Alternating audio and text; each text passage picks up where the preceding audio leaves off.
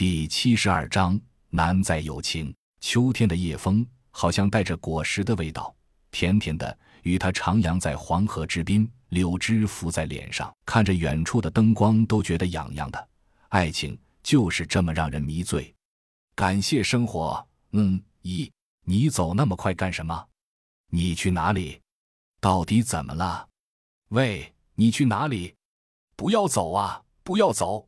伸手去拉他的手。一把拉了个空，手背却一阵剧烈的疼痛，怎么回事？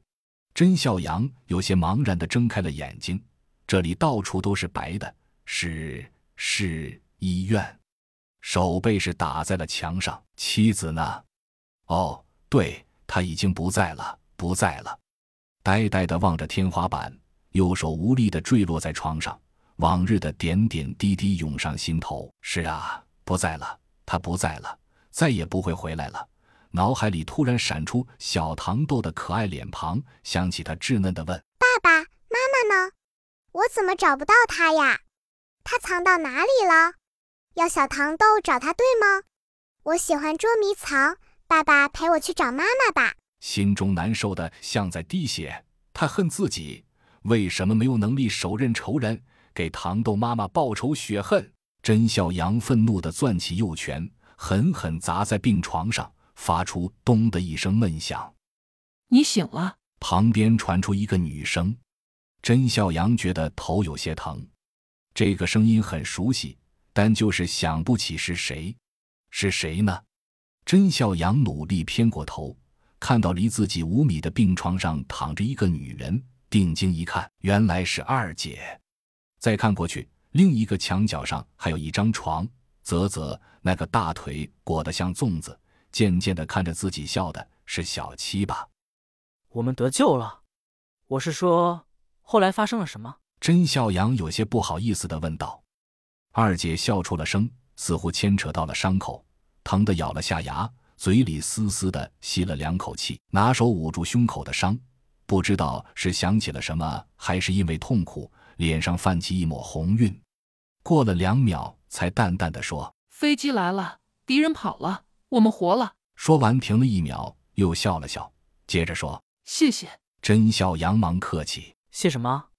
战友间不道谢的。”二姐笑得有些猥琐：“我是谢谢你的应急治疗术。如果你的技术和我相当，那我估计，嗯，以后剪个短发，我就可以直接当爷们了。”说完又有些不好意思，连忙把手从胸口拿了下来。甄笑阳想起为他包扎的过程。当时事态紧急，没有多想，这会儿反而有些不好意思。嗯，有三五弟吧。想着想着，突然觉得不对，自己这是想啥呢？回头见二姐似笑非笑的看着自己，忙道：“哎，客气客气，当时情况紧急，所以你还要包涵才是。”二姐呵呵笑出了声：“情况紧急，那就是没看清楚，没看够呗。”真笑杨大尴尬道：“看清楚了，看够了，不对。”没看清楚，没看够也不对，那啥？一时间不知道说什么，小七却发话了：“我说队长，你和二姐打情骂俏，能不能考虑下这里还有个二姐拙劣医术的受害者？我能请求转病房不？”一条腿高高吊在铁架上的小七戏谑道，语气里却全是看热闹不嫌事儿大的美滋滋。没等甄笑阳回话，房门突然呼啦一声被推开了。进来了一大伙各色人等，当先进来的是洛奇，手里掂着两个多层饭盒，嘴里还叼着牙套。后面是他的妻子亚楠、小胖墩，然后是吴所长和欧阳，最后是并排走进来的甄妈妈和刘丽丽。刘丽丽怀里抱着小糖豆。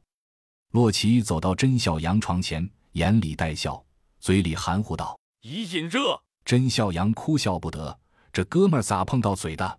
悲催。知道他问的是你醒了，于是回答道：“那必须的。”毛毛雨，一屋子人笑，唯独甄妈妈一脸难过。